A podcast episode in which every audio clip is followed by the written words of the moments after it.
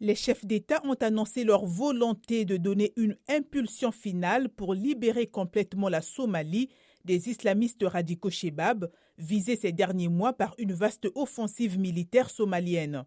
Le sommet s'accorde pour donner l'impulsion finale aux opérations conjointes dans les zones qui restent aux mains des terroristes et libérer complètement l'ensemble de la Somalie des Shebab, ont annoncé ses dirigeants dans un communiqué. Ils sont convenus de planifier et d'organiser conjointement une puissante campagne de recherche et destruction des Shebab sur plusieurs fronts visant ses principaux bastions stratégiques en Somalie. Cette campagne urgente empêchera toute infiltration de futurs éléments Shebab dans la région au sens large, souligne-t-il.